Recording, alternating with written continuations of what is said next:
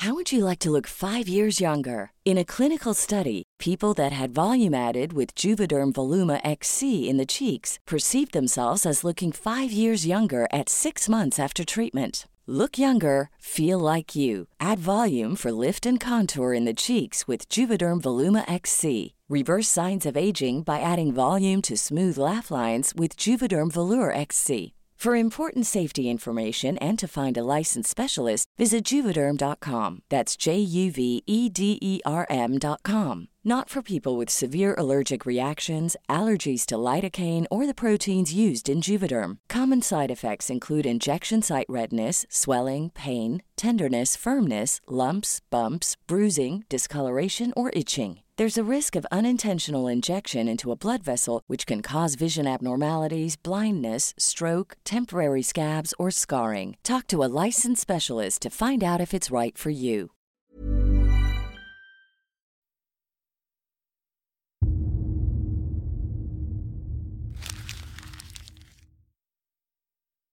Seguirle el ritmo al país no es cosa fácil, pero en este espacio intentaremos, semana a semana y en 25 minutos, comprender juntos lo que sucede en el territorio que habitamos. Esto es Semanario Gato Pardo y yo soy Fernanda Caso.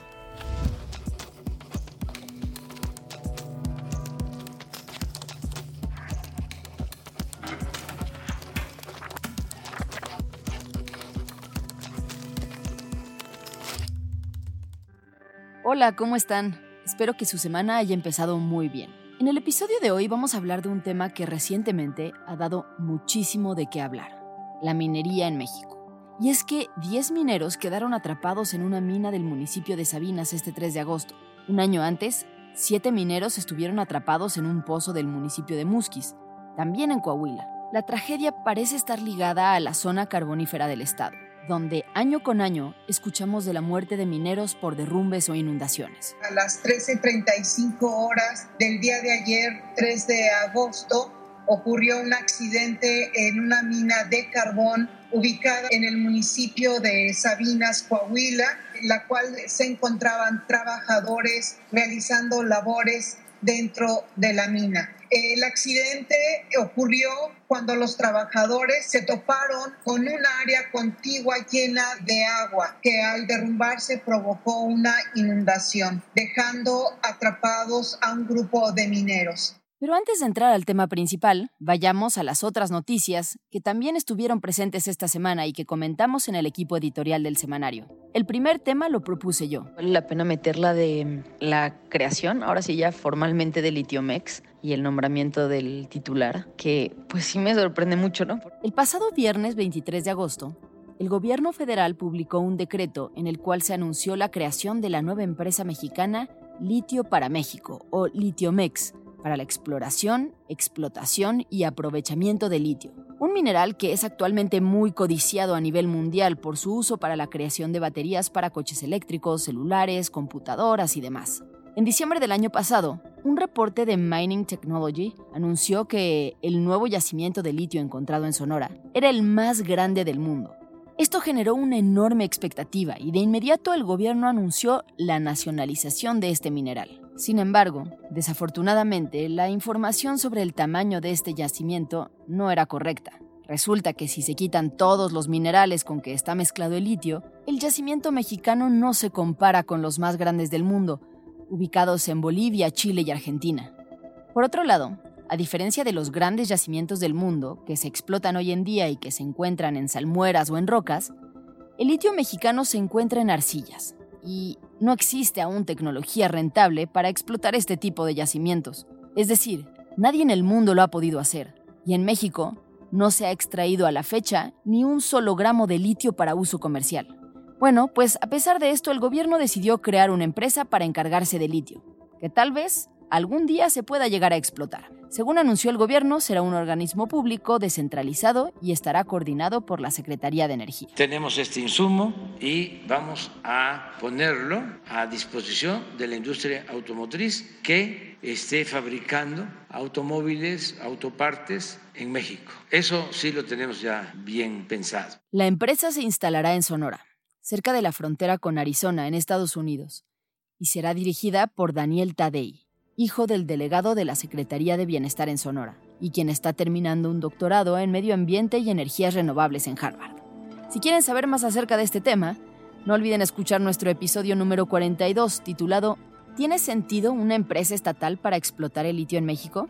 En donde profundizamos más sobre este mineral. También el jueves primero, AMLO va a presentar su cuarto informe de gobierno, entonces habrá que estar atentas de los resultados. El primero de septiembre, como ya es costumbre, se llevó a cabo el cuarto informe presidencial, en donde, en 50 minutos, el presidente expuso los logros de su gobierno. López Obrador abrió con el tema económico, aceptando que la estabilidad financiera del país tuvo una abrupta caída debido a la pandemia, pero dijo que ha comenzado a recuperarse en los últimos meses, llegando a niveles previos al COVID. También dijo haber logrado la disminución de la brecha entre ricos y pobres y que ha logrado aminorar la pobreza y la desigualdad. Creo con racionalidad, con mística y con optimismo que triunfará la cuarta transformación de México. Gracias a los servidores públicos que me acompañan y a todas y todos los mexicanos por participar en esta odisea en pos de la felicidad del pueblo y la prosperidad Por otro lado, el presidente enalteció los ahorros logrados con el plan de cero corrupción e impunidad, el cual, según su informe, ha permitido ahorrar 2.4 billones de pesos. Otro de los temas relevantes que se tocaron fue la iniciativa de reforma en materia de seguridad para que la Guardia Nacional pase a formar parte, ahora sí ya oficialmente, de la Secretaría de la Defensa Nacional, y aseguró fehacientemente que esta iniciativa no contribuye a la militarización del país, sin explicar muy bien cómo.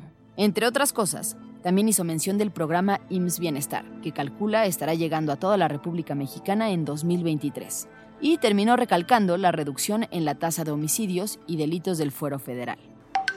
Algo que creo que sí debemos de meter es que ya por fin anunciaron al nuevo presidente del Senado, que claramente quedó Armenta, y para la Cámara de Diputados que quedó Krill. O sea, mm, creo que era algo de esperarse. Después de una larga noche de sesión y de tres votaciones, se ha elegido al nuevo presidente de la Cámara de Senadores. Es Alejandro Armenta, un senador cercano a Ricardo Monreal, el coordinador de la bancada morenista. Armenta, quien ganó con 65 votos a favor, fue priista hasta 2017, fue presidente municipal de Acatzingo y desde 2018 es senador por el estado de Puebla, donde preside la Comisión de Hacienda y Crédito Público. Presidencia, Santiago Krill Miranda. Por su parte, la Cámara de Diputados también eligió a un nuevo presidente. Con 455 votos, fue electo el panista Santiago Krill Miranda. Esto ya que Morena pactó al inicio de la legislatura que la presidencia iba a rotarse entre las tres primeras fuerzas políticas. Con eso, se permitió que la transición se diera de una forma menos accidentada que en el Senado. Santiago Krill es abogado de profesión. En los años 90 fue consejero del Instituto Federal Electoral Posteriormente fue diputado y senador en múltiples ocasiones y secretario de gobernación durante el gobierno de Fox. Y ahora sí, vayamos al tema principal de esta semana.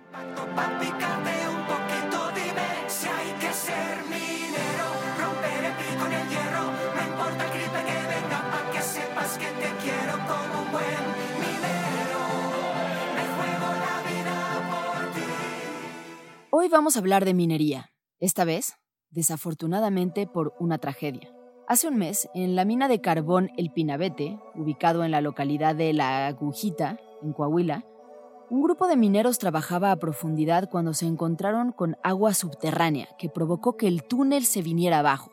Los mineros habían alertado a sus empleadores del riesgo de inundación, pero, según ellos cuentan, aún así les pidieron que bajaran y siguieran trabajando.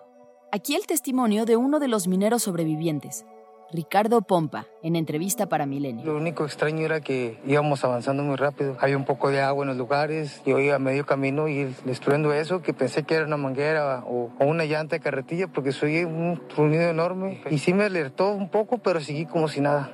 De repente sale un compañero, el loco, José Luis, y me dice, córrele, córrele, cabrón, es chingo de agua. Seguí escalando y, yo recuerdo que el agua sí me tapó varias veces. Me quedé abajo, pero me afán de, ver a mi familia en ese momento nomás tenía la, la imagen de mi esposa y de mi niña. ¿va? Íbamos como a la mitad del vertical y entonces de ahí de la nada sale Héctor de abajo, ya 30 metros arriba del vertical. Cuando salí ya había un montón de compañeros del otro posto enseguida. Lo que dijo, se ahogaron todos, güey. Todos se ahogaron, cabrón. El gobierno inició labores de búsqueda con buzos de las fuerzas especiales, pero no pudieron encontrar los cuerpos porque ahí abajo todo era lodo. La semana pasada, el presidente Andrés Manuel López Obrador ofreció a los familiares un plan de rescate que podría tardar entre 6 y 11 meses. No vamos a dejar de trabajar en el rescate. No se va a parar el rescate. No se ha parado. Seguimos extrayendo agua de los pozos, seguimos trabajando allá y ahora se va a iniciar un procedimiento que están recomendando los técnicos para tener mejores resultados. La tragedia es enorme. El dolor para las familias es incalculable y aunque el gobierno ha ofrecido una indemnización, parece que hay un problema de fondo sin atender, pues no es la primera vez que sucede algo así. Hace un año, siete mineros quedaron atrapados por un flujo de agua en la mina Micarán, localizada en Musquis, Coahuila. Y en 2006, 66 mineros quedaron atrapados dentro de una mina en pasta de conchos, también en ese estado. ¿Qué pasa en esa zona que los accidentes no dejan de ocurrir y mineros siguen muriendo simplemente por hacer su trabajo? Bueno, pues para entender la minería en México es necesario dar un paso atrás y conocer cómo se ha desarrollado esta industria en el país cuya regulación ha sido una especie de péndulo entre la absoluta restricción en algunos años y la libertad sin controles en otros, con cambios que suceden cada cambio de régimen. La historia empieza en la colonia.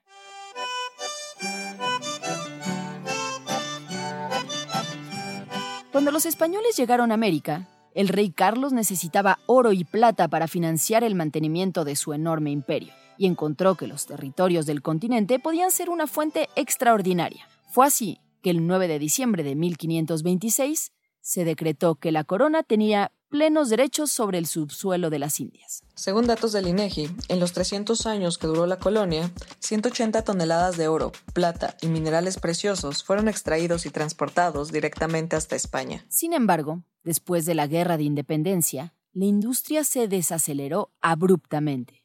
Esta situación duró hasta la llegada de Porfirio Díaz, junto con la idea de modernidad y desarrollo que venían estrechamente vinculadas con la industrialización del país.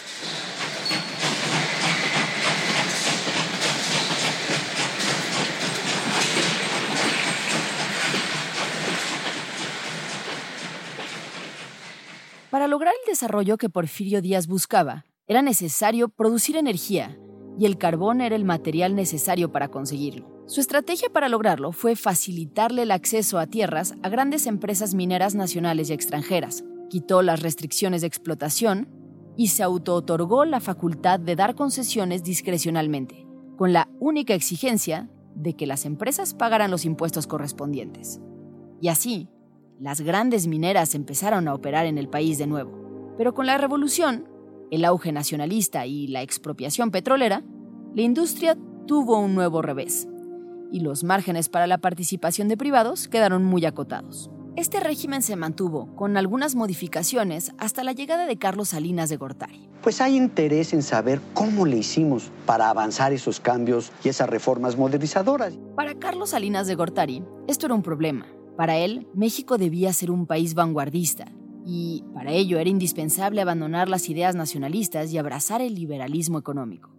En 1992, Salinas tomó tres medidas primordiales. Primero, la reforma al artículo 27 constitucional a fin de permitir la compra, venta y arrendamiento de los terrenos de comunidades y ejidos, lo cual era un requisito indispensable para que las mineras pudieran operar. Segundo, la puesta en marcha de la ley minera, la cual otorgaba el carácter de utilidad pública a esta actividad.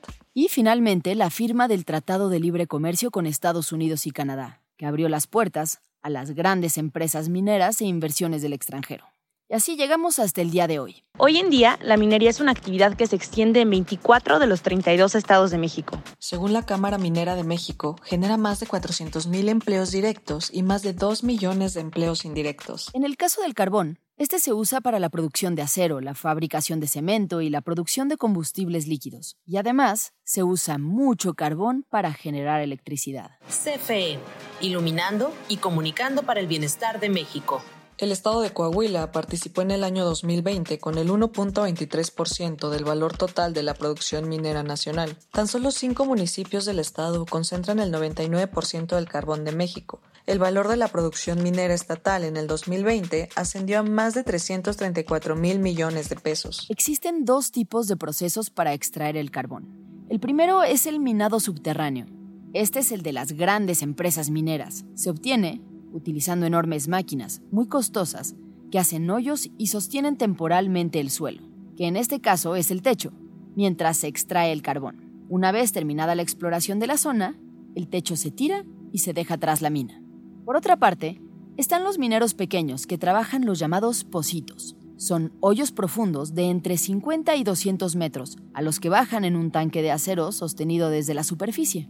Por ese enorme hoyo suben y bajan el carbón que van sacando.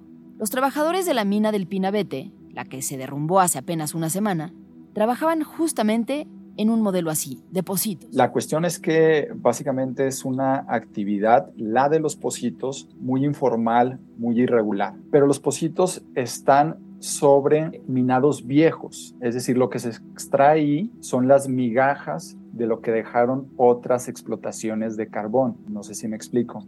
Francisco Ramírez es profesor en la Universidad Iberoamericana de Torreón y periodista de La Vanguardia, un medio local de Coahuila.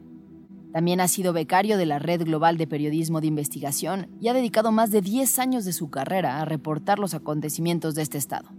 Francisco me explica que, aunque la práctica de los positos no es ilícita, frecuentemente incurre en irregularidades y omisiones, sobre todo en el ámbito de la seguridad, pues este tipo de minería es altamente riesgoso. Entonces, pues esta actividad tan irregular lo que hace es fomentar precisamente la informalidad en los trabajos. ¿sí? Los trabajadores que se dedican a la extracción del carbón, particularmente, insisto, en los pocitos, son trabajadores que pueden trabajar uno, dos, tres días y después no regresar porque trabajan a destajo. Quiere decir esto que se les paga por extracción de tonelada. Un trabajador minero del carbón gana entre 100 y 150 pesos por tonelada que extrae. Los mineros no pueden usar lentes porque el polvo del carbón les bloquea la visión. Tampoco pueden usar tapones para los oídos, pues deben poder escuchar si algún muro se rompe por la presión del agua subterránea.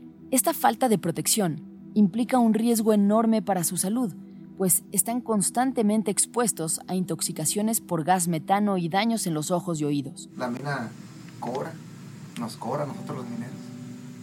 O sea, tú sacas de ella la riqueza y ella se la cobra. paga otro con, con la vida, nomás. Y por si esto fuera poco, también corren el riesgo de quedar atrapados por derrumbes o inundaciones. ¿No se supone que la minería es una de las industrias más reguladas? ¿A qué se deben estas tragedias? Pues sí, la minería es una industria muy regulada. Además de la ley minera y de la Constitución, la regulan la Ley General de Bienes Nacionales, la Ley Agraria, la Ley General de Equilibrio Ecológico y Protección al Ambiente, la Ley General para la Prevención y Gestión Integral de los Residuos, la Ley de Aguas Nacionales, la Ley Federal de Derechos, Ley de Inversión Extranjera, el Código Civil. Esto solo por mencionar algunas de ellas, y sin contar las decenas de reglamentos y normas oficiales.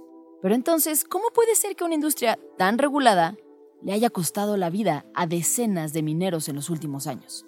Bueno, pues según los especialistas, existen dos tipos de problema. Por un lado, están las fallas en la regulación y por otro, las fallas en la implementación de las leyes. Empecemos por la regulación. La Comisión Federal de Electricidad da un contrato a esa concesionaria, pero después los concesionarios lo que hacen es ceder la explotación a otra persona, subcontratar, rentar la concesión entonces, la persona que tiene la concesión no se responsabiliza porque quien explotó es otra persona. Y después lo que surge también es utilizar prestanombres para que una tercera persona inscriba a los trabajadores, en el mejor caso, si los inscribe en el seguro social. ¿no? Entonces, pues es esta dinámica eh, amparada por vacíos legales, pero aparte también por una forma de trabajo que ha existido en las últimas décadas. ¿no? Y, y realmente, pues todo este panorama es lo que hace que cada año invariablemente haya algún tipo de siniestro, algún tipo de tragedia. Jorge me explica que hoy no existen prohibiciones para que una empresa que recibe una concesión le pase el contrato a otra después y ésta a su vez contrate a otra persona que se encargue de ciertas cuestiones laborales, por ejemplo. Esto hace que, aunque haya muchos requisitos para poder explotar una mina, al final hay una enorme confusión sobre quién es el responsable de una tragedia como esta. ¿Quién es el encargado de asegurar condiciones de trabajo? ¿Son las grandes empresas que reciben concesiones o son las pequeñas empresas que ejecutan el trabajo? ¿O la persona física, que en realidad, en muchos casos, es un prestanombres y da de alta a los empleados ante el IMSS. Entonces, pues esta dinámica amparada por vacíos legales, pero aparte también por una forma de trabajo que ha existido en las últimas décadas, ¿no? y, y, realmente, pues todo este panorama es lo que hace que cada año invariablemente haya algún tipo de siniestro, algún tipo de tragedia. No entiendo por qué nos va tan mal. Debe haber algo en el juego de las ventas que no manejamos bien. Otras personas lo hacen. Por otro lado, está el problema de la implementación. Supuestamente, según las regulaciones vigentes, existen medidas de seguridad para las minas de carbón. Estas deberían hacer estudios topográficos e hidrológicos para prevenir cualquier riesgo de inundación, además de cuidar las condiciones laborales. Es decir, hay cosas que sí están en la ley, pero simplemente no se cumplen.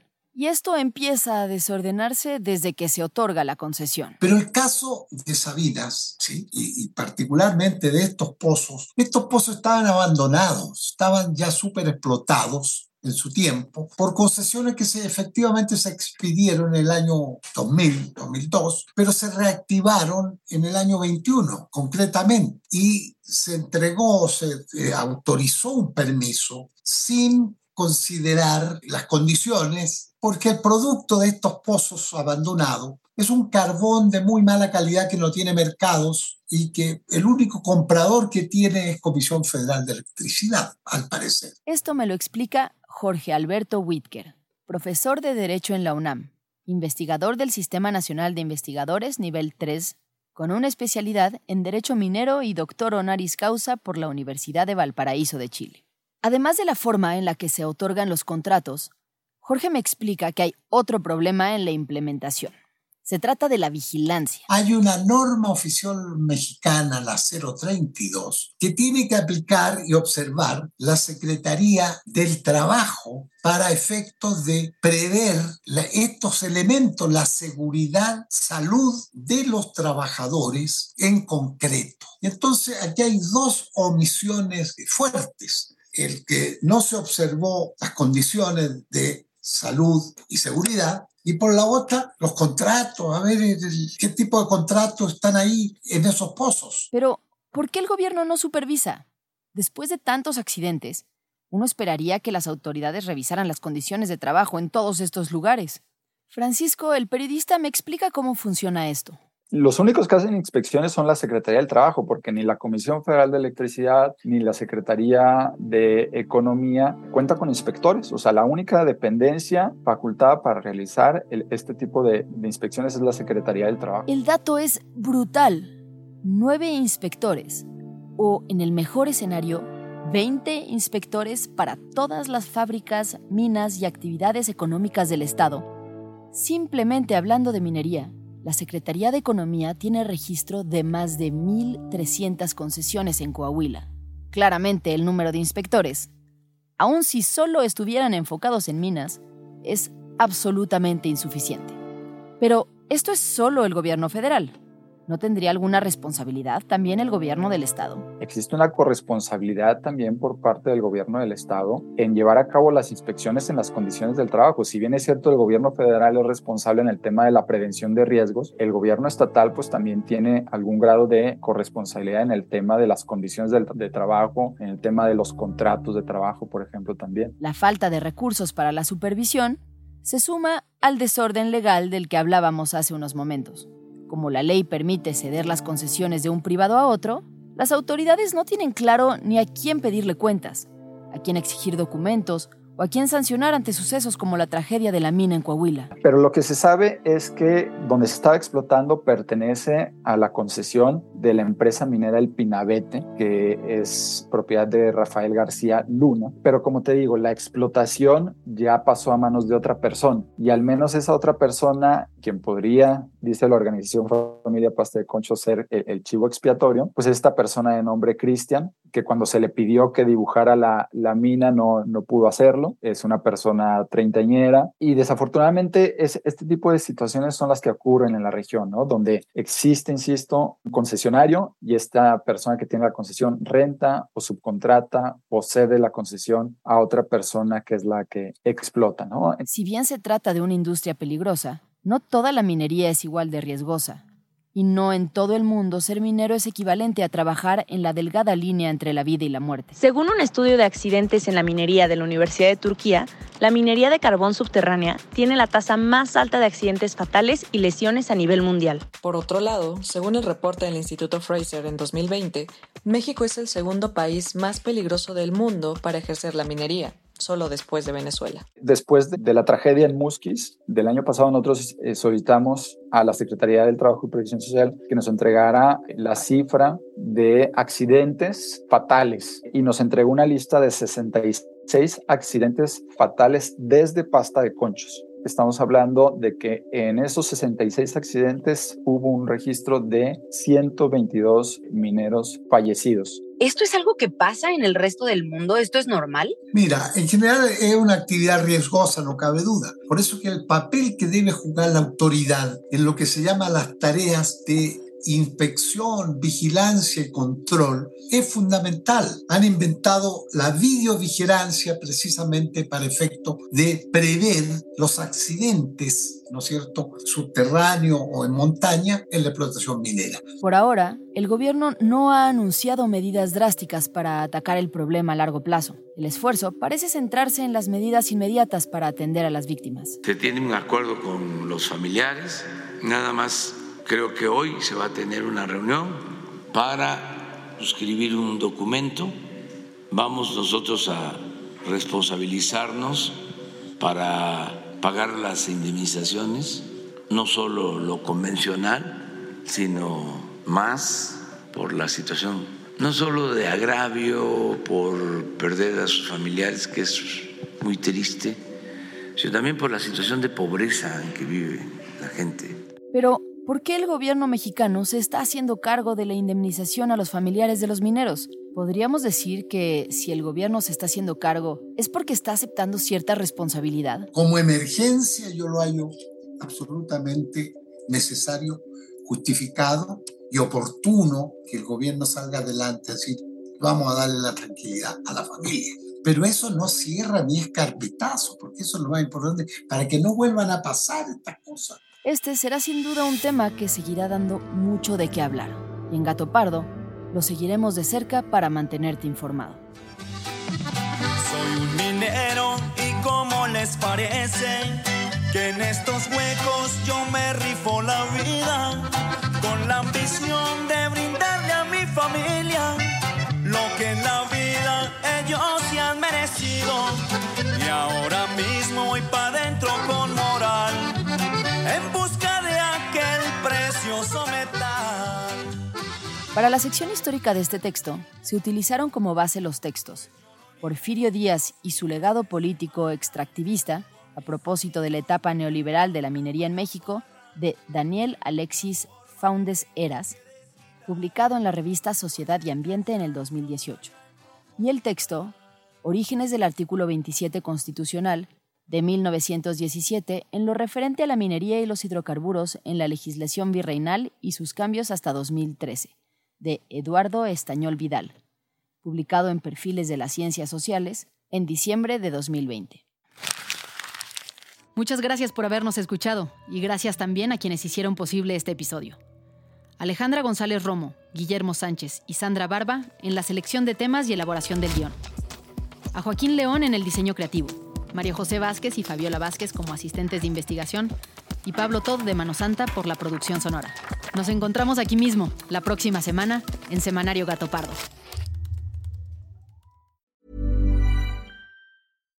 If you're looking for plump lips that last, you need to know about Juvederm lip fillers. With Juvederm Volbella XC and Juvederm Ultra XC, your lip look, whether it's subtle or bold, can last up to one full year with optimal treatment and no additional maintenance. Find a licensed specialist and see if it's right for you at juvederm.com today. That's J U V E D E R M.com. Add fullness to lips in adults over 21 with Juvederm Volbella XC or Juvederm Ultra XC. Do not use if you have severe allergies or a history of severe allergic reactions, or if you're allergic to lidocaine or the proteins used in Juvederm. Tell your doctor if you have a history of scarring or taking medicines that decrease the body's immune response or that can prolong bleeding. Common side effects include injection site redness, swelling, pain, tenderness, firmness, lumps, bumps, bruising, discoloration, or itching. As with all fillers, there's a rare risk of unintentional injection into a blood vessel, which can cause vision abnormalities, blindness, stroke, temporary scabs, or scarring. For full important safety information, visit juvederm.com.